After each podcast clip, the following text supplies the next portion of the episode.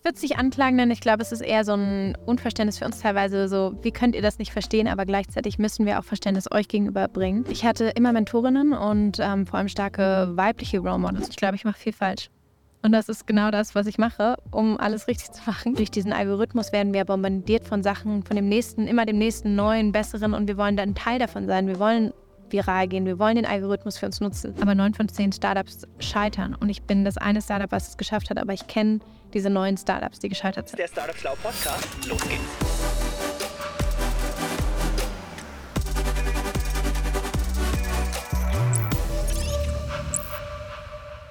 So, liebe Leute, ich bin heute mit dem Bulli im wunderschönen Rheingau. Wir sind an der European Business School, an der EBS, ähm, sind hier an einer wunderschönen Konferenz äh, wo die liebe Anastasia neben mir auch gerade vorhin ein Panel hatte. Und ich habe mir vorgenommen, nicht nur über die Gen Z zu reden, sondern auch mal mit der Gen Schrecklich. Z. Schrecklich. Schauen wir gleich. Ja. Und dafür habe ich mir die liebe Anastasia eingeladen. Herzlich willkommen im Bulli. Schön, dass du hier bist. Danke für die Einladung. Ich freue mich, hier zu sein. Anastasia, erzähl einfach mal, wer bist du? Ja, äh, das übt man. Dann nach über 100 Podcast-Aufnahmen kann man das mittlerweile auswendig.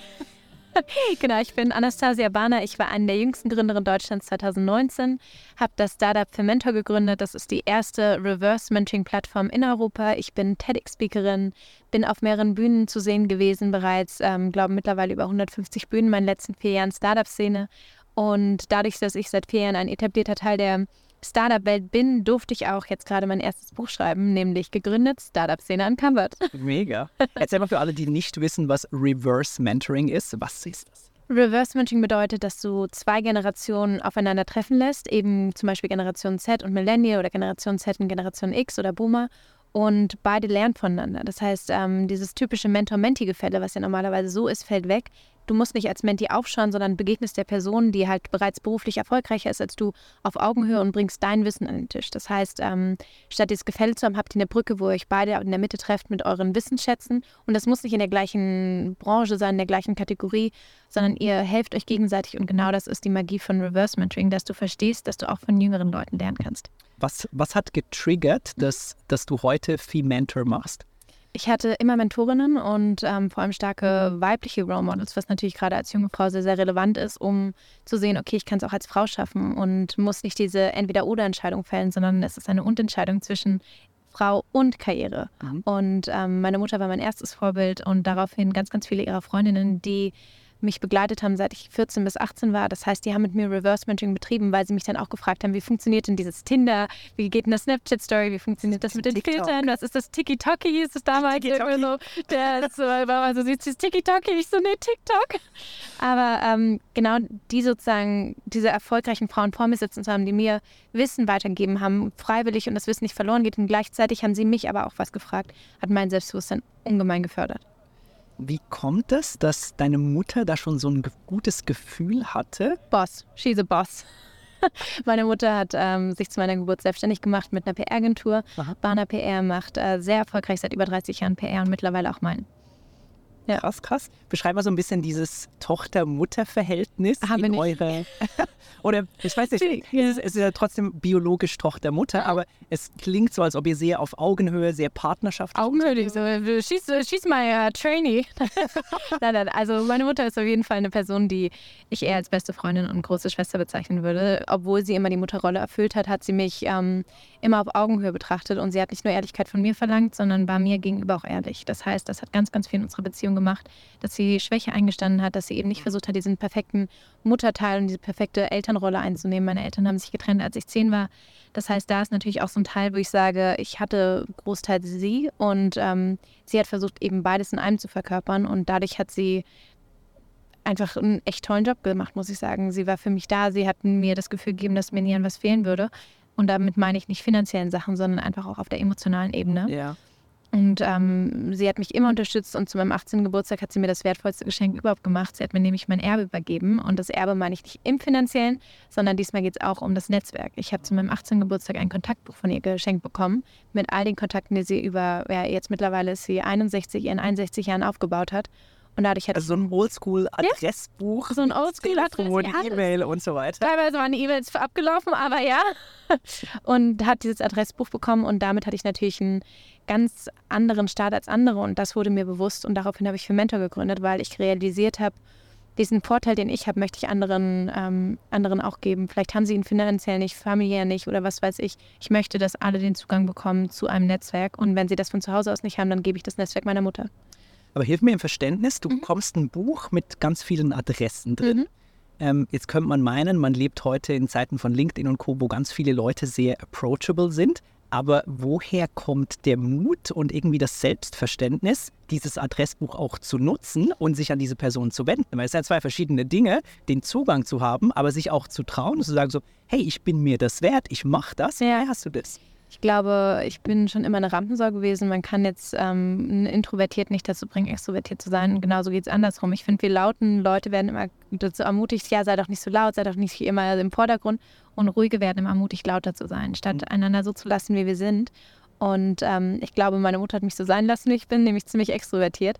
Und das hat natürlich auch dazu geführt, dass ich den Mut hatte, die Leute zu kontaktieren. Dass ich gesagt habe, wenn ich einen Job möchte, dann muss ich dafür halt arbeiten und muss bei den Leuten anrufen. Das heißt, ich habe dann die Nummern recherchiert in dem Kontaktbuch, habe dann angerufen, habe gefragt, ob sie eine Praktikantenstelle haben und habe dann teilweise Absagen bekommen, trotzdem Netzwerk meiner Mutter. Und dann habe ich ein Bewerbungsgespräch gehabt und habe dann eine Praktikumsstelle bekommen. Also das war die Anastasia mit 18, die dieses Kontaktbuch bekommt. und mit 20 ich will. Ich will ein Praktikum machen bei Damals eine PR-Agentur. Bei einer PR-Agentur? Also ich rufe dir jetzt einfach mal an. Und ja. das hast du genau so gemacht. Ja. Und was hat die Person gesagt? Ja, Frau Bahner, freut uns, dass Sie anrufen. Es war ganz süß, dass ich irgendwie so Frau Bahner genannt worden bin. So mit 18 ist es ja irgendwie doch ungewohnt. Und meinte so, ja, ich bin ja nicht meine Mama, ich bin die Tochter. Ähm, und habe dann gefragt, wie gesagt, ob Sie eine Praktikumsstelle haben und ähm, habe mich dann erkundigt, welche Themenbereiche mich interessieren und gleichzeitig gesagt, was ich gerne machen würde. Damals war das Eventmanagement und TEDx-Veranstaltungen haben die organisiert. Ähm, ja, und dann musste ich zum Bewerbungsgespräch kommen, ein Motivationsschreiben mitbringen und ähm, habe gesagt, dass ich bereit bin, dass ich motiviert bin und habe hoffentlich mit meiner Art überzeugt. Und ja, am nächsten Tag habe ich dann die Einladung bekommen, das Praktikum anzunehmen. Mega. Und was hast du da gemacht? Events organisiert, TED Talks. Äh, was das Schöne ist, dass ich nämlich dann drei Jahre, nachdem ich dort gearbeitet habe, beziehungsweise da weggegangen bin, ähm, dann selber einen TED Talk halten durfte. Das heißt, ich habe halt vor mittlerweile vier Jahren, ja, vor vier Jahren hatte ich dann die TEDx-Speaker sozusagen betreut und ja, irgendwann stand ich drei Jahre später, stand ich selber auf der Bühne und durfte dann die bekannten Worte sagen, Welcome to my TED Talk. Für die, die den Talk jetzt noch nicht gesehen oder gehört mhm. haben, kannst du ganz kurz beschreiben, was du da berichtet hast oder welche? Ich habe auf zwölf Minuten ähm, über Gender Equality gesprochen und wie wir es schaffen, die Role Models der Zukunft auszubilden, nämlich, dass wir die Role Models der Zukunft nur dann bekommen, wenn wir auch die Vorbilder heute ausbilden. Mhm und ermutigen und bestärken und habe darüber gesprochen, wie schlecht der Google-Algorithmus ist, wie schwierig es ist, wenn du Geschäftsmann und Geschäftsfrau suchst, ähm, was da sozusagen passiert. Habe über Reverse Mentoring gesprochen und als Lösung, um eben Gender Equality ja, ja zu bewirken. Mhm. Du hast vorhin im Panel, ich fand das ganz beeindruckend, ähm, von Female Struggles berichtet mhm. auf, diese, auf dieser Business Journey. Sind die dir schon im Praktikum aufgefallen oder was, Gibt es so ein paar Momente, von mhm. denen du berichten kannst, wo privilegierte weiße Männer wie ich mal so ein Bild bekommen von Dingen, die mir oder uns einfach zero bewusst sind? Ich kriege das sehr oft gespiegelt von meiner ja. Frau, äh, die, das, die das ein bisschen anklagt, you're a privileged white male. Ähm, aber sehr berechtigt. ich würde es nicht anklagen, denn ich glaube, es ist eher so ein Unverständnis für uns teilweise so, wie könnt ihr das nicht verstehen, aber gleichzeitig müssen wir auch Verständnis euch gegenüber bringen, dass ihr es halt, ihr seid nicht in der Position, ihr wisst nicht, wie es ist, Angst zu haben, nach Hause zu gehen, egal was für einen Beruf du hast. Teilweise meine Freundin, ich, wir telefonieren nachts, wenn du auf ein Date gehst als Frau, fragst du deine Freundinnen, ähm, bist du sicher, bist du nach Hause kommen, hoffentlich bringt er dich nicht um, schick mir deinen Standort, während ein Mann schreibt, geh mit ihr ins Schwimmbad und guck, ob sie ungeschminkt aussieht.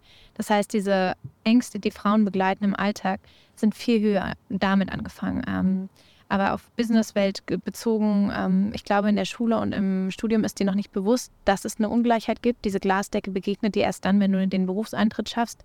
Was ist ähm, Glasdecke? Glasdecke, ist, davon wird gesprochen, dass du als Frau an eine gläserne Wand stößt, was dein Gehalt angeht, was die Karrieremöglichkeiten angeht, und die gibt es für Männer nicht. Wir sind sozusagen diese unsichtbare Wand, an die wir stoßen, wo es nicht weitergeht für uns, wo wir in der Karriereleiter stoppen. Das ist dann Vorstandsposten, Partnerposten. Wir kommen nicht höher. Und diesen, diesen Deckel habt ihr nicht. Und ich glaube, das ist ein riesiges Thema, egal ob Gründerinnen-Szene, Gründerszene. Männer sind viel selbstverständlicher, wenn es darum geht, bezahlt zu werden, nach einer Gehaltserhöhung zu fragen. Warum werden Frauen weniger bezahlt? Das liegt nicht daran, weil wir Frauen weniger verdienen können. Wir fragen nicht danach. Auch nicht wollen. Genau, nicht wollen, das davon ganz abgesehen. Wir fragen nicht danach, wir werden nicht gelehrt ähm, oder werden nicht belehrt, wie wir über Finanzen sprechen. Mhm. Die meisten Frauen heutzutage werden langfristig von Altersarmut betroffen sein, weil sie sich nicht um die Finanzen kümmern. 1960 Frauen durften noch nicht mal ein Konto eröffnen. Das ist nicht lange her. Das ist noch nicht mal 100 Jahre her. 1981 könnten die Frauen eben Kanton Appenzell in meiner Heimat in der Schweiz erst wählen. Sie mussten ja. vom Bund gezwungen werden, dass dieser genau. Kanton das Wahlrecht einführt. Siehst du? Und das ist und in genau so einer Bewegung sind wir jetzt gerade. Wir sind ähm, viele Frauen vor uns, viele Generationen vor uns, die Boomer-Generation, die haben viel gekämpft, die haben BHs verbrannt, die haben rebelliert. Wir tun immer so, als wären die so uncool, aber dafür haben die ziemlich viel für uns gemacht und trotzdem sind wir noch nicht da. Wir sind noch nicht bei der Gleichberechtigung angekommen. Gerade soziale Medien zeigen uns natürlich auch, idealisieren wieder dieses Bild von Hausfrauen. Mhm. Dieses, ähm, ja, zu Hause bleiben, reichen Mann haben und so weiter und so fort. Wer sich mal den Social-Media-Algorithmus anschaut, gerade im deutschen und amerikanischen Raum oder US-amerikanischen Raum, hast du dieses Bild wieder förderlich, irgendwie Frau bleibt zu Hause, Kinder, haha und was weiß ich. Und das macht natürlich was mit einem. Und ähm, um wieder auf das Thema zurückzukommen, diese, wann das bei mir anfing, ich habe es gemerkt, als ich gegründet habe, ähm, ich hatte ganz andere Schwierigkeiten, ich hatte ganz andere Hürden. Teilweise bin ich zu Geschäftsterminen gegangen, das habe ich auch auf dem Panel gerade gesagt. Ähm, und dachte, ich gehe zu einem Dinner, wo es um eine Partnerschaft geht. Und die Partnerschaft war für mich beruflicher Natur und für den Gegenüber Partnerschaft im privaten Sinne. Und das sind Personen, die teilweise ja, 40 Jahre älter sind als ich. Und das sich zu also vors Auge zu führen, zu verstehen, da passiert ganz, ganz viel als Frau, wo du dich in unsichere Situationen begibst, wo du denkst, es geht um ein Geschäftsmodell oder du wirst unterschätzt oder du wirst auch von anderen Frauen verurteilt. Es ist ja nicht nur das, der böse Mann oder der böse alte weiße Mann, das ist nicht mal der Fall. Teilweise ist es auch die böse alte Frau oder die äh, böse junge Frau, mhm. die dich verurteilt, die dir Steine in den Weg legt, die dir eine Karriere behindert und dich auch nicht fördert. Und ich glaube, gerade bei Talks, ich bin zum Beispiel, wenn ich angefragt werde für einen Talk oder eine Veranstaltung, ich kann, sage ich, hey, ich kann zwar nicht, aber frag doch die oder die an. Die wenigsten Frauen machen das. Die wenigsten Frauen. Die wenigsten Frauen leiten es weiter genau. und machen dann den Talk. Leiten es weiter und ähm, geben einer anderen Frau die Chance. Aber warum ist das doch paradox? Ihr merkt, oder Frauen, so wie du es gerade formulierst oder wie ich es verstehe, haben irgendwo diese Glasdecke und man denkt sich, dann schweißt man doch extra zusammen. Bei der Glasdecke gibt es durch die Frauenquote gibt's einen kleinen Spalt. Und durch diesen kleinen Spalt kommt nur eine. Und um diesen kleinen Spalt, und der Spalt steht für den einen Platz am Tisch der Chefs oder Chefinnen in dem Fall, den wollen wir alle. Und dann bekriegt sich Frau für genau. einen Platz. Und wir ziehen uns gegenseitig runter, weil eben die Frauenquote bei 30 Prozent liegt. Und das heißt meistens eben nur einen Platz im Vorstandsmitgliedrat ähm, oder was weiß ich. Und dieser eine Platz ist natürlich heiß begehrt. Und als Frau, wenn dir diesen Platz gesichert hast, willst du den verteidigen. Wir sehen es in der Politik. Angela Merkel hat nicht für weiblichen Nachwuchs gesorgt. Die hat eher Konkurrentinnen weggebissen und dadurch waren wir dann bei der, bei der Wahl, ähm, saßen wir dann vor der Wahl, die wir eben jetzt hatten. Und ähm, genau darum geht es, dass wir Frauen viel mehr lernen müssen, uns zu unterstützen und auch nicht immer sagen, oh, die Männer sind die Bösen. Teilweise sind es eben auch die Frauen, die sich gegenseitig fördern müssen. Und in meinem Buch habe ich ein ganzes Kapitel dem gewidmet, dass ich gesagt habe, wie fake ist eigentlich die Female Founder Bubble. Erzähl mal ein bisschen darüber. Was, was heißt Da muss Fake? ich doch sagen, kauf mein Buch. Das ist doch jetzt, das ich kann doch nicht verraten hier. Ah, das heißt, es ist doch der perfekte Teaser, um nachher die anderen Kapitel zu lesen. Ähm, genau, bei ähm, Female Founder geht es auf jeden Fall darum, wie, ähm, wie echt die Szene eigentlich ist. Ich habe sehr, sehr viel davon bekommen. Ich bin stark in der Female Founder Bubble. Und trotzdem bin ich teilweise mit hochrotem Kopf von der Veranstaltung gegangen, weil ich an jemanden vorbeigelaufen bin, der einen Kommentar gemacht hat über mein Äußeres, über meinen ähm, Kleid, über mein Aussehen, über mein. Der gleich die? Die. Oder der? Die. Mhm. Ähm, die Person hat dann was gesagt, ähm, mir ein schlechtes Gefühl gegeben. Aber das Gute ist, was ich mir immer vor Augen halte, keiner kann was gegen meine Expertise sagen und keine kann was gegen meine Expertise sagen. Und immer wieder, wenn ich in Podcast bin und gefragt werde, wie ich mit sowas umgehe, ich sage ganz laut und ganz deutlich, Expertise ist in mir und nicht an mir. Und ich glaube, das müssen wir viel mehr verstehen und Frauen verurteilen einander. Das ist auch gerade Vielleicht kennst du es als Mann nicht, aber es gibt diesen typischen Frauenblick, der ist von oben unten. Das ist so ein ganz schneller Blick, der innerhalb der ersten Sekunde eines Treffens stattfindet, wo Frauen sich gegenseitig abchecken. Das ist so dieses hoch runterblicken. Da wird geratet, oder was? da wird geratet, was trägt die, was macht die, wie sieht die aus, äh, sind die Nägel gemacht und so weiter. Das ist unterbewusst und dieser Blick ist, da liegt so viel Verunsicherung auf der anderen Seite da und Ja. es ist so ein schlimmes Gefühl von Frauen, so abgecheckt zu werden und danach noch so einen abschätzigen Blick zu bekommen. Ist das etwas, was du, was du dir in einem solchen Moment bewusst machst oder bewusst machen kannst, damit auch ruhig umzugehen, weil du Nee. das Thema eher bei der anderen Person erkennst? Nach vier Jahren mittlerweile schon mehr, ja. Aber ich bin keine Heilige, ich bin nicht am Ende meiner Reise. Ich habe immer noch Momente, wo ich mit Herzrasen da sitze, wo ich mich schlecht fühle, wo ich gehen möchte, wo ich teilweise auch Tränen verdrücke, weil mich das natürlich emotional belastet, wenn du reduziert wirst. Ähm, bei dem Panel haben wir auch darüber gesprochen oder ich habe es angesprochen, dass unterschätzt werden Stärke ist, aber es ist auch verdammt viel Arbeit, immer gegen andere anzukämpfen. Ich muss immer jemanden doppelt von mir überzeugen, wohingegen vielleicht eine andere Person oder ein Mann vielleicht nicht die Hürde hat, erstmal zu überzeugen und dann erst angehört zu werden. Ja. Das heißt, ich muss die Person dazu bewegen, mir zuzuhören, dann muss ich mich wiederholen. Und das ist, das, nimmt, Anstrengend. das ist super anstrengend. Und ich finde auch dieser ganze Hype äh, gründet und wir brauchen mehr, viel mehr Founder. Wenn wir mehr, viel mehr Founder brauchen, dann müssen wir sie aber auch aufklären, was das bedeutet, zu gründen als Frau. Dann müssen wir auch sichere Orte schaffen. Dann müssen wir Orte schaffen oder einen Kummerkasten, um eben auch sexuelle Belästigung in der Startup-Szene zu vermeiden. Weil genau das passiert eben auch. Ja. Wie oft ähm, habe ich schon eine Hand oder auch Freundinnen von mir eine Hand von einem Investor auf dem Schoß gehabt, die du nicht wegschieben willst und kannst, weil dein Unternehmen daran hängt. Boah, und wie hässlich ist das Gefühl, ähm, eigentlich gerade so eine unmögliche Tat wahrzunehmen, aber in einem Abhängigkeits- Ja. oder sich in einem Abhängigkeitsverhältnis zu sehen, das eigentlich fast, wie soll ich sagen, tolerieren zu müssen, slash, äh, furchtbar. Jetzt zu den schönen Themen im Leben. Ach Gott. ja, aber es ist, es ist, also für mich als Typ, ähm, ich habe selten solche Konversationen, deswegen finde ich es ultra spannend und Aber es, wenige Frauen sprechen auch drüber, muss man Ja, ehrlich sagen. ja. Also ich glaube, was halt viel totgeschwiegen wird, ähm, und ich habe gerade im Nachgang mit einigen Studenten gesprochen, die halt auch sich bedankt haben bei mir. Die gesagt haben, du sprichst da was an, gibst einen neuen Sichtblinkel, den man vielleicht erahnt, aber über den halt keiner spricht, weil man nicht, man will cool tun. Man möchte nicht von solchen negativen Themen ähm, reden. Man möchte nicht assoziiert werden mit solchen Thematiken. Aber das heißt nicht, dass das Problem bei mir liegt. Es ist genau wie mit Mobbing-Erfahrung. Das Problem liegt nie bei der Person, die gemobbt wird. Das Problem liegt beim Mobber. ja. Und ich glaube, genau wie die Thematik, die ich gerade angesprochen habe, das Problem liegt nicht bei einer bestimmten Person, sondern es liegt an der Gesellschaft. Und ich kann darüber reden, um das Tabuthema zu entstigmatisieren und darüber zu sprechen und das sozusagen aufzumachen, um es auch langfristig zu ändern, weil das ist der erste Schritt, darüber zu reden. Yes. Amen. Ja, very true. Ja, Ist so. ist ganz heißt- still, Wahnsinn. Amen heißt ja, ist so. Äh, oder so sei es. Oder so. es. Gen Z-Sprache hier. Ja, aber Ah, Amen, Sis. Amen. äh, du hast vorhin das Thema unterschätzt werden angesprochen. Ich finde das hochspannend. Ähm, ist das eine Stärke oder ist das eine Schwäche? Wie gehst du mit unterschätzt werden um?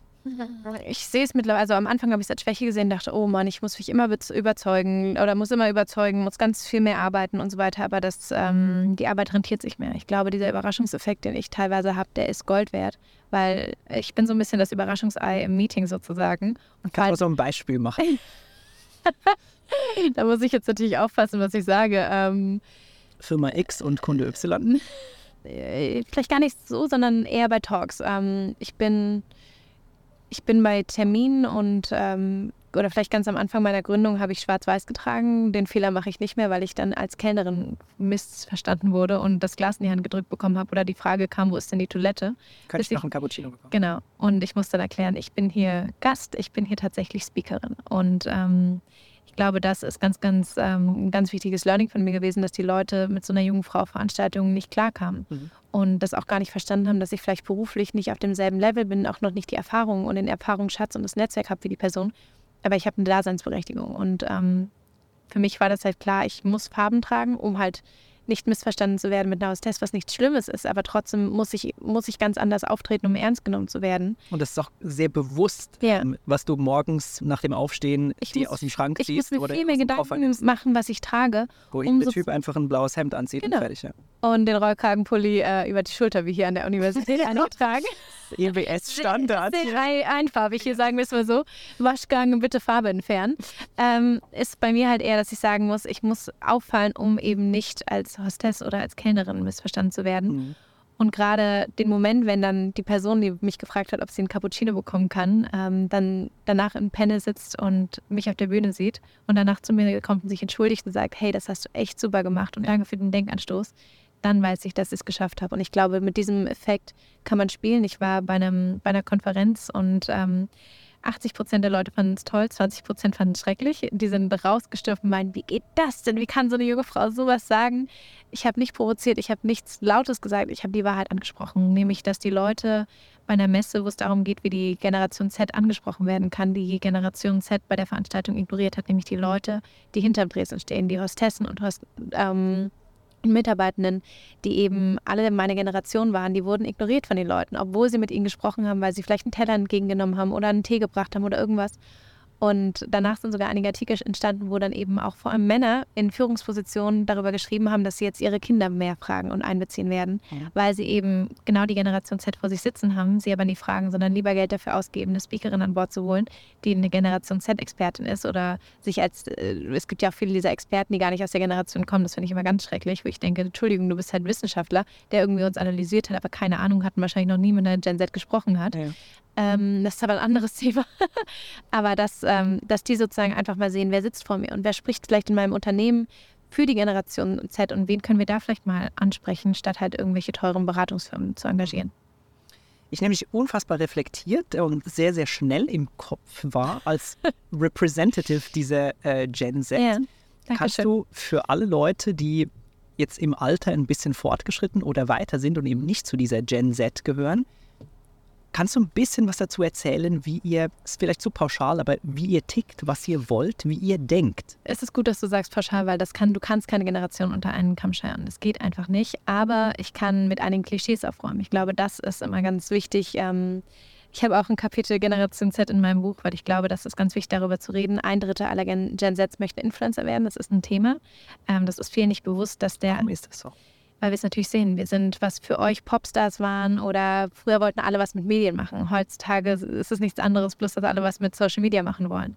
Und ich glaube, für jede Generation gab es so einen Trendberuf und bei uns ist halt Influencer oder Gründer oder Gründerin und ein Drittel möchte eben auch gründen oder selbstständig sein. Und das letzte ein Drittel möchte nur noch ins Angestelltenverhältnis. Das heißt natürlich, diese Thematik Generation Z ist faul, stimmt nicht per se, aber wir haben natürlich ganz andere Berufswünsche, weil wir sozusagen von diesen drei Themenfeldern ja, beworfen werden. Social Media sehen wir tagtäglich. Das mhm. ist eine Plattform, mit der wir einfach zu tun haben. Darüber kann man natürlich viel Geld verdienen.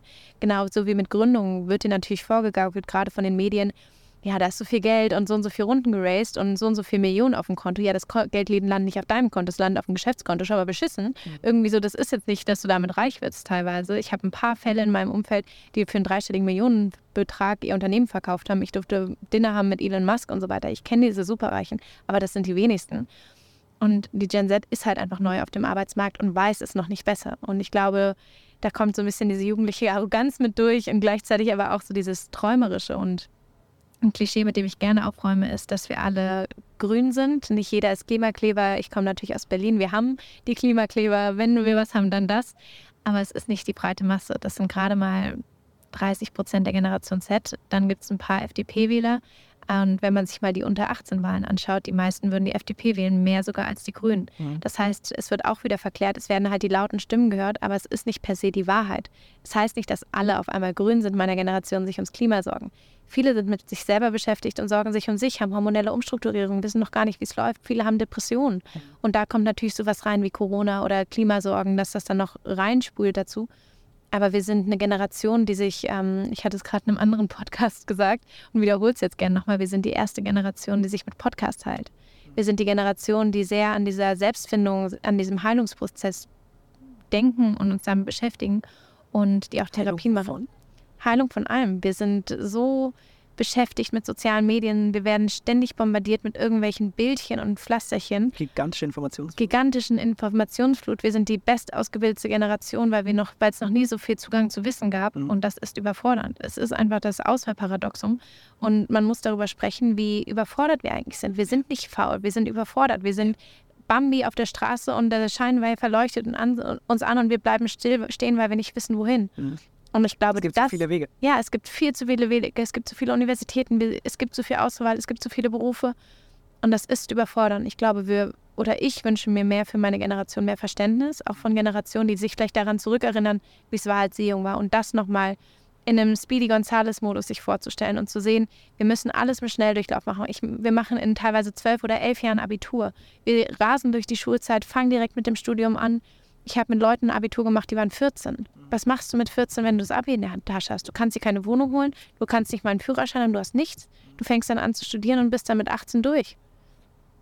Und das ist, glaube ich, eine Sache, ähm, da müssen wir drüber reden. Und dieser Druck, der auf uns lastet und die Augen und dann noch die Vorurteile von anderen, das macht es nicht leichter. Verstehe ich. Ich kann es gerade zum ersten Mal besser verstehen, weil, weil du es so, so sehr bildlich ausführst. Ich frage mich gerade, wie viel Teil dieses Druckes ist selbst auferlegt? Wie viel wird wahrgenommen von der Gesellschaft? Mm, ich glaube, es ist so eine Kombination. Klar, der Druck über soziale Medien, aber wir entscheiden uns ja selber, einen Social Media Account zu haben. Wir gehen freiwillig auf TikTok, obwohl man darüber auch von Süchten sprechen kann. Das heißt, wie freiwillig ist das eigentlich noch? Aber durch diesen Algorithmus werden wir bombardiert von Sachen, von dem nächsten, immer dem nächsten neuen, besseren und wir wollen dann Teil davon sein. Wir wollen viral gehen. Wir wollen den Algorithmus für uns nutzen. Wir wollen Hashtags nutzen und deswegen benutzen das so viele. Und dieser Wunsch nach dem nächsten Hype, dem nächsten Klick, dem nächsten viralen Video, das macht was mit einer Generation, weil du immer das nächste Beste suchst. Wenn der Algorithmus nicht performt, dann kommen Depressionen und das heißt nicht, dass jeder auf Social Media ist. Das ist auch wieder eine Verallgemeinerung. Nicht jeder meiner Generation ist auf Instagram, TikTok, was weiß ich. Viele haben sich dafür entschieden, das Handy vielleicht wegzustecken oder sich ein altes Nokia geholt, um eben dem zu entkommen. Das heißt, diese Stimmen gibt es auch, aber die breite Masse nutzen mal soziale Medien.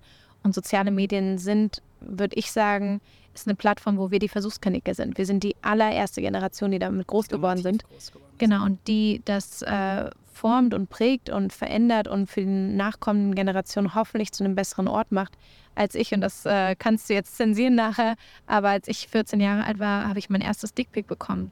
Erst als ich 20 Jahre alt war, wurde das illegal. Das heißt, du kannst dir vorstellen, ich habe sechs Jahre. Sechs Jahre lang wurde ich sexuell belästigt online. Und das zur Haufe.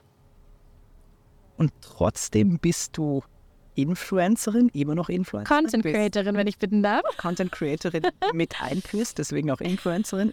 Bist Gründerin, hast also zwei große Träume deiner Generation zusammengebracht. Mhm. Was machst du richtig? Ich glaube, ich mache viel falsch.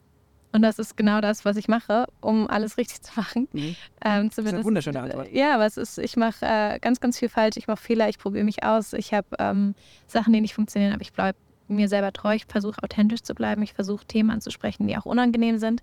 Wenn ich äh, E-Mails habe, die, die ich gerne rauszögern will, dann beantworte ich die sofort. Und ich glaube, ich, ähm, ich habe ganz, ganz viel Spaß bei Sachen. Und das ist eine Sache, die ich mir nicht nehmen lasse. Und wenn ich keinen Spaß mehr habe, dann nehme ich mich auch mal zurück. Und ich glaube, gerade als Gründerin und Content Creatorin und auf allen sozialen Medien unterwegs, ich bin LinkedIn-Influencerin genauso wie auf Instagram, hast du natürlich das Thema, dass du immer präsent bist und immer was von dir preisgeben musst. Ja.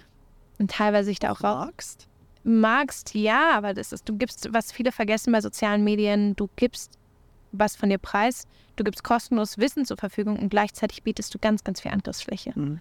Und damit musst du umgehen und dafür brauchst du ein starkes Rückensystem. Rücken-Backup, sage ich jetzt mal. Ich habe eine sehr starke Mutter. Meine Mama begleitet mich auf fast alle meine Veranstaltungen und Talks. Sie ist auch heute dabei, hat mich gestern nach Wiesbaden gefahren, um heute hier zu sein. Und das brauchst du. Du brauchst ein Netzwerk von Freunden und Freunden, die dich unterstützen können. Du brauchst vielleicht einen Therapeut und eine Therapeutin, die du anrufen kannst, wenn es dir nicht gut geht. Du brauchst aber auch diesen inneren Drive, der nicht zu Druck werden darf. Und ich glaube, da ist ein ganz, ganz großer Unterschied. Und diesen Druck kenne ich. Ich habe auch FOMO. Ich habe auch Imposter-Syndrom zum Glück nicht so. Aber wenn du davon noch betroffen bist, das macht ganz, ganz viel mit dir. Und du darfst auch ehrlich sein. Und ich möchte an dieser Stelle auch den Zuhörern und Zuhörerinnen sagen, lasst euch Zeit. Lasst euch für alles Zeit. Die erfolgreichsten Gründer sind über 40. Lasst euch Zeit. Ihr müsst euch nicht von irgendwelchen Medien unter Druck setzen, unter 30 erfolgreich zu sein. Ihr müsst es nicht in einem gewissen Alters Rahmen schaffen. Und in meinem Buch habe ich einen Satz drin. Es gibt für vieles Preise, aber es gibt keinen Preis dafür, seine Jugend aufzugeben. Mhm. Und äh, zu einem gewissen Grad habe ich das. Ich habe ich hab das Buch geschrieben mit 23, bin mittlerweile 24 und muss einfach sagen, ich habe äh, einen hohen Preis dafür gezahlt, dass ich so erfolgreich bin.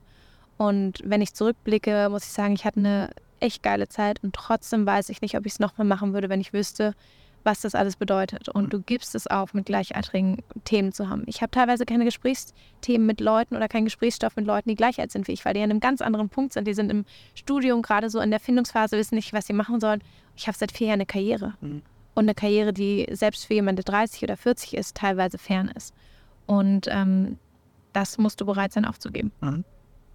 Und in der ehrlichen Reflexion bist du unsicher, diesen Weg nochmal so zu machen? Ja. Ja, schon weil du was am meisten vermisst? Es geht nicht um was ich am meisten vermisse, sondern eher um, ich weiß, dass es mir viel gibt, aber es gibt dir auch nicht alles. Und ich glaube, das Verständnis zu haben, dass es immer was geben wird, immer wenn du dich für irgendwas entscheidest, heißt es auch gleichzeitig eine Entscheidung gegen etwas. Mhm. Und die Freiheit, die ich bei einigen meiner Freunde sehe, einfach mal wegreisen. Ähm, und das muss nicht im Ausland sein und was weiß ich, im Luxusurlaub. Das kann einfach an einen Strand sein oder an einen Pool oder an einen äh, Frei, Freibad oder an, an, weiß ich nicht, an See. All diese Sachen, wo ich sage, ich kann heute nicht, ich muss zu einem Event. Und immer die Jüngste zu sein im Raum. Immer die Einzige zu sein, die auffällt, die Jüngste, die Repräsentantin. Die unterschätzt wird, die, die genau. beweisen muss und so weiter. Das mittlerweile nicht mehr, dadurch, dass ich ein ziemlich etablierter Teil der Welt bin, muss ich mich nicht mehr beweisen. Ich habe eine Daseinsberechtigung, aber dazu, dahin musst du erstmal kommen. Und was mir in diesen ganzen Gesprächen fehlt, und ich bin da die falsche Repräsentantin oder Sprecherin für, aber neun von zehn Startups scheitern. Und ich bin das eine Startup, was es geschafft hat, aber ich kenne diese neuen Startups, die gescheitert sind. Und neun, das ist viel, viel mehr. In meinem Freundeskreis sind sehr, sehr viele Freunde. Ja oder Freundschaften auch zu Bruch gegangen, weil ich eben erfolgreich war und die andere Person Insolvenz durchmachen musste und mit dem Druck nicht klargekommen ist, zu sehen, wie es hätte sein können. Und ähm, du verlierst Freunde, du verlierst Leute außerhalb der Bubble, du bist in einer sehr eingeschweißten Blase drin, die natürlich auch nicht nach außen dringt und wo du über gewisse Themen auch nicht mit anderen reden kannst. Wenn ich über äh, Summen in mehreren Millionen Höhe spreche, dann musst du das erstmal aushalten können. Bis ich das konnte, habe, ich habe ehrlich, die ersten paar Jahre habe ich aber mit der Wimper gezuckt, wenn dann jemand gesagt hat, ja, wir haben gerade 25.000 geraced äh, oder 25 Millionen damals und ich war so, wir haben so einen epileptischen Anfall gehabt, immer so, wie viel? Ähm, bis ich dann ziemlich schnell realisiert habe, okay, das geht ins Firmenkonto und die haben auch extrem hohe Ausgaben. Aber ähm, da musst du auch erstmal klarkommen und ja, ich glaube, ähm, ich glaube, es ist ein, es kann die Reise wert sein, aber die Sachen, die du aufgibst, über die musst du dir bewusst sein. Und deswegen habe ich auch ein Buch geschrieben. Ich wollte, um ehrlich zu sein, kein Buch schreiben. Ich wurde von dem Haufe Verlag letztes Jahr kontaktiert und habe das Angebot bekommen, mit ihnen in einer neuen Sparte ein Buch zu schreiben. Ich dachte, so ein Angebot bekomme ich nie wieder. Und ich bin so ein bisschen, ja, hell yes. Äh, dachte zuerst, das ist eine Spam-E-Mail, weil ich dachte, komm, ich kenne Leute, die irgendwie strugglen, ihr Buch zu verkaufen. Und dann kriege ich eine Anfrage von einem Verlag ohne die Idee, ohne den Wunsch, ein Buch zu schreiben. Ähm, zumindest kein Fachbuch und äh, habe es angenommen, weil ich gesagt habe, okay, ich möchte das schreiben, was mir gefehlt hätte, nämlich ein Buch, was mal ganz, ganz ehrlich diese Welt beschreibt, in der ich ein Teil von bin. Ja. ja. Ich finde das mega schön, dass du das so formulierst. Das ist ein Stück weit auch ähm, Antrieb von mir, nicht nur diesen Podcast ähm, zu treiben, sondern auch viel Startup-Know-how, Prozesswissen mhm. in Videos zu gießen, aber dieses Startup-Bild so ein bisschen zu entmystifizieren. Ja. Weil da ganz Und viel. den Glamour rausnehmen. Ja, aber da ist, da ist ein bisschen Glamour drin, aber ja. dieser Glamour von dem. Und viel Business, Pizza. Viel Pizza, viel, äh, viel Bier am Abend und ganz viel Hacken bis morgens um zwei und nicht wissen, ob das wirklich funktioniert. Aber von diesem Glamour, von dem man sehr, sehr ausgewählt auf Handelsblatt, Gründerszene und so weiter liest, ähm, da ist kein Gegengewicht mhm. zum Schmerz, zum Risiko, zu, zu fuck, ich weiß nicht, wie es weitergeht. Und da finde ich es spannend, ähm, weil du vorhin gesagt hast, neun von zehn scheitern. Ich würde sagen, es sind sogar noch mehr. Aber die, die erfolgreich waren, waren mindestens so oft kurz vorm Scheitern, mhm. was zumindest für mich. Oder kommen einem finanziell sicheren Haushalt, muss man auch mal sagen. Mm, depends, würde ich sagen. Aber für mich, ich weiß nicht, wie deine Erfahrung ist, aber ich habe die Erfahrung gemacht, ich war so oft kurz vor knapp mit Litzer. Mhm ich habe eine sehr erdende und sehr demütige Erfahrung gemacht, dass es jetzt erfolgreich wurde.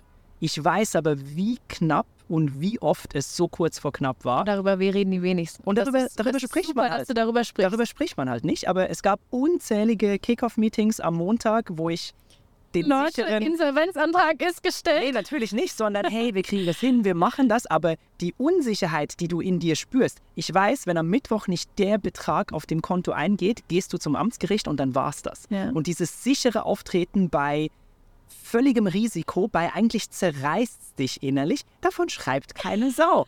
sondern ja, geile Runde gemacht, hier 50 Millionen geraced, hier geht's ab, mega cool. Das ist halt einfach, und dem ist man sich zu wenig bewusst in meiner Wahrnehmung. Ja Das ist eine hochselektive Auswahl Also. von News, die man da gerade konsumiert. Man versteht oder man ist sich des Algorithmus nicht bewusst, den man sich gerade reinzieht. Weil das müsste man ergänzen mit 99 absoluten Fuck-up, hässlich, mühsam, Risiko, blablabla. Ich habe ein ganzes Kapitel Fuck-up, Schalterkultur und was weiß ich. Und ich glaube, es ist wichtig, dass wir darüber reden. Und ähm, wir müssen auch mehr Gründer und Gründerinnen dazu bringen, darüber reden zu wollen.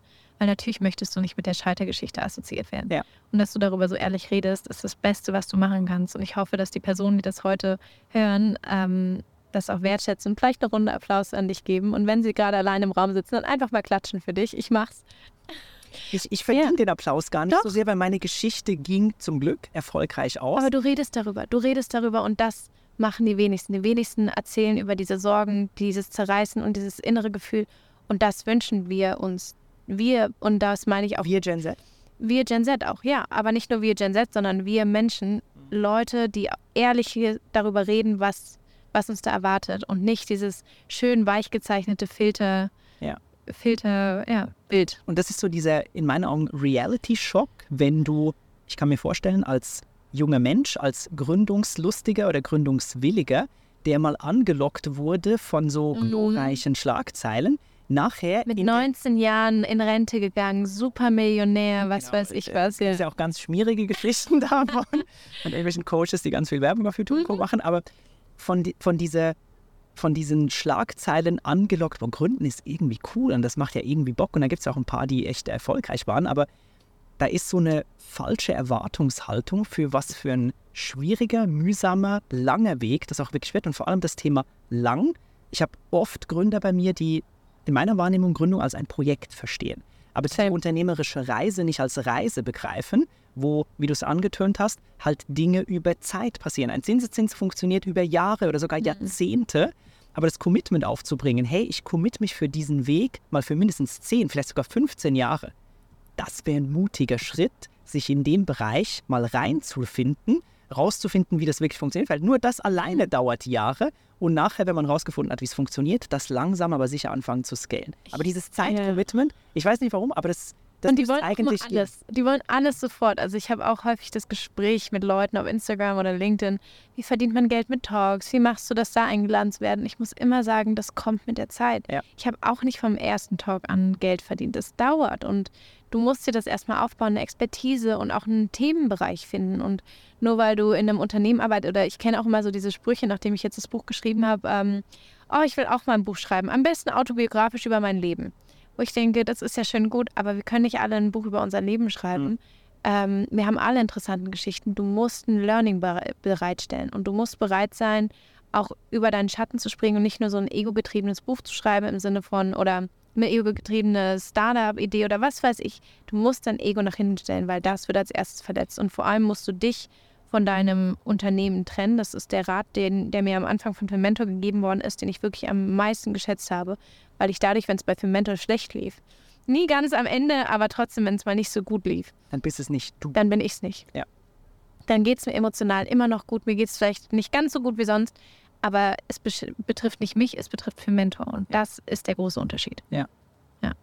Wie schafft man es, Menschen diesen Gedanken, ich mache was für andere Menschen, dafür werde ich in Form von Geld und Umsatz belohnt, einzutrichtern, versus ich mache ein Startup, weil da verdiene ich viel Geld.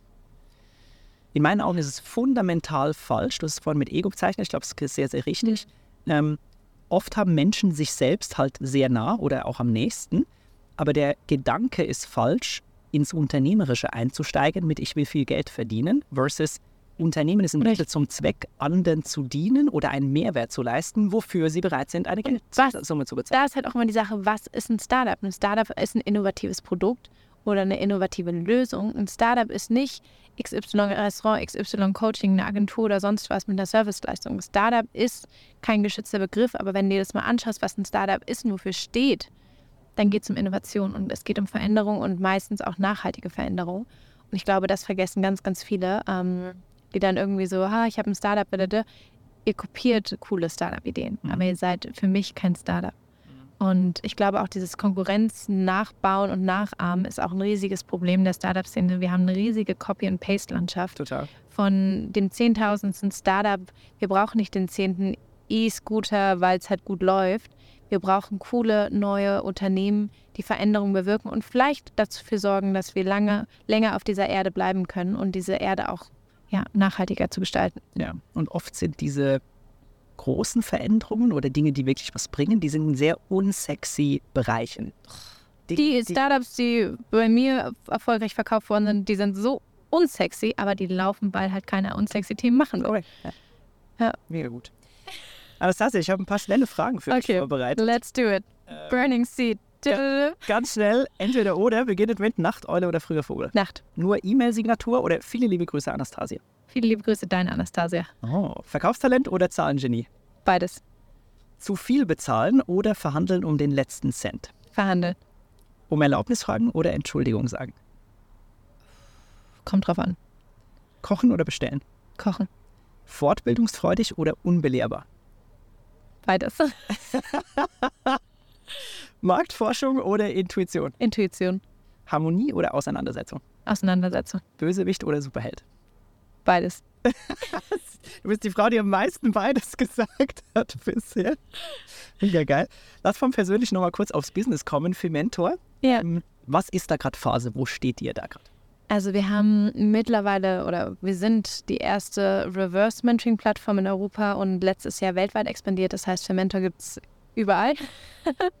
wir sind ortsunabhängig. Ähm, wir haben mittlerweile 3000 Mentorinnen, das Doppelte nochmal an Mentis. Wir haben tolle Kooperationspartner und Partnerinnen. Wir arbeiten mit Unternehmen und Hochschulen zusammen, Universitäten, um eben mehr Frauen zu fördern, Frauen in Berufe zu finden, bringen und ähm, auch in Unternehmen und Universitäten Reverse Mentoring anzubieten. Und ähm, wir ermöglichen sozusagen den Unternehmen und Universitäten, dass sie kein eigenes Reverse Mentoring-Programm oder Mentoring-Programm mehr aufbauen müssen und kuratieren müssen, weil wir wissen, wie viel Arbeit und Zeit es in Anspruch nimmt. Sondern ja, das as a Service quasi. Genau, und ähm, ich glaube, das ist ein ganz, ganz wichtiger Part für uns auch zu sagen, wir wollten es nicht monetarisieren, dass junge Frauen bei uns zahlen müssen, weil die meisten Mentoring-Programme, die man sich anschaut, sind entweder nur für eine bestimmte Zielgruppe wie Arbeiterkind oder sowas, wo du unter einem gewissen finanziellen Limit sein musst, um das zu beantragen oder zu bekommen, oder du musst dafür sehr, sehr viel Geld zahlen. Ja. Ähm, teilweise 700 bis 3000 Euro pro Halbjahr ähm, für eine Mentorin, die du nicht aussuchen darfst. Und ich glaube, ich wollte davon weg, als ich für Mentor ins Leben gerufen habe, war es mir ganz, ganz wichtig zu sagen, ich möchte nicht, dass die Frauen, die von uns profitieren sollen, zahlen müssen. Und ich glaube, das ähm, hat auch dazu geführt, dass wir ein sehr, sehr diverses Netzwerk haben. Wie monetarisiert ihr dann? Darüber sprechen wir wann anders. das heißt, du bist auch ganz lustig drauf, ganz viele Zahlen zu nennen. Wie viele Mitarbeiter habt ihr, wie viel Umsatz macht ihr, wie Nein, für uns, äh, für uns ist es ganz wichtig, dass wir sagen, ähm, dadurch, dass wir ein anderes Modell haben, ähm, ist es ein bisschen wie das Coca-Cola-Rezept. Du kannst versuchen, uns nachzuahmen, aber das, was eigentlich bei uns das Geheimrezept ist, sind die Frauen und die Menschen die dahinter. Und ich glaube, das ist das Wichtige zu sagen und nicht die Zahlen oder sonst irgendwas oder die Unternehmen zu droppen, die mit uns arbeiten, sondern zu sagen, das Netzwerk hat den Unternehmenswert, weil die Frauen es so wertvoll machen. Mhm. Nehmen wir uns mal mit ein bisschen in die Zukunft. Ähm, denk dich mal drei, vier Jahre weiter, 2027, vielleicht 28. Was kann man von der Anastasian von Femento erwarten? Ich habe im September letzten Jahres äh, das Angebot bekommen mit dem Buch und nach einem Monat war ich Autorin. Ich weiß es nicht. Ich habe innerhalb von zwei Wochen für Mentor ins Leben gerufen und hatte vor zwei Wochen, bevor ich für Mentor als Idee hatte, nicht mal darüber nachgedacht, ein Startup zu gründen. Das heißt, ich kann dir nicht sagen, was morgen ist. Ich kann dir nicht sagen, was in zwei Wochen ist, aber ich kann dir sagen, dass ich in drei oder fünf Jahren noch sehr, sehr viel Spaß haben werde. Das ist doch schön. und der Spaß, der geht ja auch in so einer durchschnittlichen Woche nicht verloren. Kannst du uns mal mitnehmen in so eine, was macht Anastasia in einer, kann man sagen, Durchschnittswoche? Also in einer Durchschnittswoche gebe ich vier Talks, ähm, teilweise gebe ich drei Talks am Tag. Ähm, das heißt, ich bin bei Messen, Konferenzen, Startup-Veranstaltungen oder ähnlichem. Ähm, gerade jetzt im Oktober heißt es natürlich für mich Buchreise. Das heißt, ähm, morgens mache ich meine Calls. Das heißt, zwischen 9 und 11 Uhr sitze ich in irgendwelchen Calls, Terminen mit Kooperationspartnern oder anderen Leuten, die ich entertainen darf. Ähm, nicht muss, sondern darf. Und äh, dann mache ich eine kleine Mittagspause, treffe dazu meistens dann auch jemanden, entweder Freunde oder eben Geschäftspartner. Und dann geht es meistens für mich schon zum ersten Event. Äh, das ist dann meistens ein After-Lunch-Meetup oder sonst irgendwas. Ähm, dann geht es meistens danach noch zu einem Event, wo ich netzwerken muss oder darf. Das ist nämlich ein großer Teil meines Berufes. Was auf Instagram so aussieht, die sitzt doch nur in Cafés und auf Veranstaltungen, ist für mich mein Job. Ja. Das heißt, ähm, entweder werde ich dafür bezahlt oder bin bei diesen Veranstaltungen, um eben das Netzwerk zu erweitern, um die Repräsentanz zu fördern, um vor Ort zu sein. Und ähm, danach geht es meistens für mich nach Hause und dann werden E-Mails beantwortet, was ich eh schon den ganzen Tag nebenbei mache. Ja. Du bist auch sehr responsive per Mail. Ich war äh, ganz erstaunt, äh, wie schnell da Antwort zurückkam. du, ich, hab, äh, ich kriege am Tag teilweise 500 Nachrichten oder E-Mails. Also das ist schon... Wow. Oh It's a lot. Tut mir leid, wenn ich nicht geantwortet haben sollte. Aber ich bin unfassbar beeindruckt von der Reise, die du als 24-Jährige schon hinter dir hast. Man könnte meinen, irgendwie dir gelingt alles, du schaffst alles. Ich bin ganz schlecht in Mathe und Physik und Chemie. Was, was kannst du überhaupt nicht? Was klappt einfach gar nicht bei Adas? Das Schulsystem, äh, mit Gleichaltrigen reden, äh, was noch? Nein, ähm, es gibt natürlich ein paar Themen, wo ich sage, da brauche ich Lehrbedarf und es gibt Themen, die habe ich aufgegeben, da habe ich gesagt, es wird nichts mehr. Ich versuche es auch gar nicht mehr. Ähm aber relevante Erkenntnis, man muss nicht alles können. Genau, Wenn relevante, relevant total. Sind, kann man das auslagern, aber man muss nicht selbst alles können. Man muss nicht alles können. Ich glaube, dafür holt man sich auch Mitarbeitende rein, dass ja. man sagt, ähm, das Beste, was du machen kannst, ist nach Hilfe fragen. Und wenn ich gefragt werde nach meinen größten Talenten, ist das eben das. Ich frage nach Hilfe, egal bei was. Und ich bin mir nicht zu schade, auch mal zu sagen, ich kann es nicht. Ja. Teuflische Frage, was ist deine ungewöhnlichste Angewohnheit? Oh, ich hasse Schmatzen. Ich weiß nicht, ob das eine Angewohnheit ist, aber ich hasse Schmatzen. Das heißt, du machst es nicht. Ich mache es nicht und ich hasse Schmatzen. Das ist, es gibt dann eine, es gibt ein Krankheitsbild, also es ist irgendwie so, eine, so ein Syndrom oder so eine Störung. Und ich hasse Schmatzen, weil das Geräusch löst bei mir was aus und ich, das triggert mich. Dann kann ich dir keinen Flug nach China empfehlen. Ich wollte in der Hand ich auch schon in China. Schwarzkultur. Ich hatte äh, sehr viele Kopfhörer und Oropax dabei, sagen wir es mal so. Okay. Nochmal teuflisch. Bist du ein schwieriger Typ Mensch? Nee, ich, ich, ich bin nicht schwierig. Ich bin relativ leicht in, meinem, in meiner Kommunikation, leicht in meinem, meinem Wesen. Also ich versuche mir auch diese Leichtigkeit beizubehalten, auch wenn das teilweise der schwerste Teil ist. Ähm, aber ich glaube, dass ich, ich bin teilweise provokant. Ich glaube, ich wirke anstrengend auf sozialen Medien, weil ich eben auch über schwierige Themen spreche und auch gerne mal, wenn jemand äh, mir an Karren pisst, äh, dann halt auch mal sage, hey, warum hast du mir an Karren gepisst mhm. und ähm, das nicht einfach stehen lasse. Das ist interessant. Ganz ehrliches Feedback. Ich habe dich in Social Media auch relativ laut wahrgenommen. Ja. Ich bin erstaunt, dass du ein sehr ruhiges, sehr angenehmes Wesen bist. Ich habe ich hab viel mehr Krawall erwartet, ja. gegeben das Bild, was du zumindest auf mich äh, in Social Media erwähnt Aber. Social Media ist, die 7% der Leute posten nur auf LinkedIn, die du, die LinkedIn haben. Ja. Und ich glaube, das zu verstehen, dass wir halt einfach nur 7% extrovertierte Menschen sind, die halt viel posten, da ist es halt leicht laut zu wirken. Und ja. ähm, ich versuche Content zu machen, ich versuche zu inspirieren, aber auch lehrreichen Content zu übermitteln, teilweise Learnings, aber auch auf Themen hinzuweisen. Und ähm, ich weiß, dass äh, Anahita hatte mich auch in ihrem Buch zitiert, ähm, in dem Kapitel Die Schön, wo es darum geht, dass sie mich verurteilt hat dafür, dass ich bauchfrei auf LinkedIn war. Und ich glaube, dass diese, ähm, und sie hat geschrieben, dass sie mich danach kennengelernt hat und gemerkt hat, dass sie sich geschämt hat dafür, dass sie mich verurteilt hat und dachte, hey, das ist eine smarte Businessfrau, die es echt drauf hat. Und ich glaube, das ist auch wieder dieses unterschätzt werden, was mit dem ich spiele und wo ich denke, es ist okay, aber lern mich kennen. Lern mich kennen, sei offen für mich und ja. du kannst mir danach immer noch sagen, dass du mich blöd findest, aber gib mir eine Chance und ja. das wünscht sich jeder und jede und ich glaube, das ist auch das Einzige, was wir einander schenken können. Mega schön. Ich will trotzdem keine himmlischen Fragen unterschlagen nach dem Teuflischen. Wann fühlst du dich am lebendigsten? Äh, auf der Bühne. Schreib das mal. Mir macht es unglaublich viel Spaß, diese Energien in einem Raum mitzubekommen. Die Energien, wenn du vor einem Publikum sprichst und mit ihnen vor allem. Ich bin jemand, ich versuche Fragen ins Publikum reinzugeben. Mir macht eigentlich bei einem Talk am meisten der QA-Teil Spaß, weil ich denke, ich bin da, ich nehme mir die Zeit und ich schenke den Teilnehmenden meine Zeit und möchte auch, dass sie diese nutzen. Und ich bin bereit für Fragen, auch wenn sie kritisch sind. Und ich glaube, dieser Austausch mit anderen außerhalb meiner Bubble ist super wertvoll. Total. Welche Kleinigkeit macht dein Leben so viel besser? Backen. Backen? Ich, liebe Backen. ich, bin, ich bin die Enkelin meiner Oma und ich liebe Backen. Was, ja. was ist dein Alles. Lieblingsgebäck? Cheesecake, äh, Schwarzwälder Kirschtorte. Meine Familie kommt aus Baden-Baden, das heißt, wir hätten so etwas gern, gell? und letzte Frage, womit hättest du gerne viel früher angefangen? Das fragst du jetzt jemand, die sehr früh gegründet hat und ihre Bucketliste mit äh, 23 beendet hat. Ähm, ich hoffe noch nicht. Doch, habe ich mit 14 geschrieben und mit 23 beendet. Ich habe aber jetzt eine neue. Ähm, nichts. Nicht noch früher. Ich hätte mir mehr Zeit gelassen. Hm. Andersrum. Mehr Zeit. Mehr Zeit? Ja. Das war ein wunder, wunderschöner Talk, Anastasia. Vielen, Danke vielen dir. Dank. Das hat mir richtig Laune gemacht. Äh, es war mega spannend, ähm, dich als Gen Z und dich als Person so nah kennenzulernen. Vielen, vielen Dank, dass du auch so offen, so ehrlich gesprochen hast. Hat mir wirklich mega Laune gemacht. Ich hoffe, euch genauso. Wenn es euch gefallen hat, äh, schreibt es mir bitte in die Kommentare. Ähm, und wer weiß, vielleicht sehen wir uns gleich in der nächsten Episode dieses Podcasts. Vielen, vielen Dank. Danke dir, liebe Anastasia. Danke fürs Zuhören.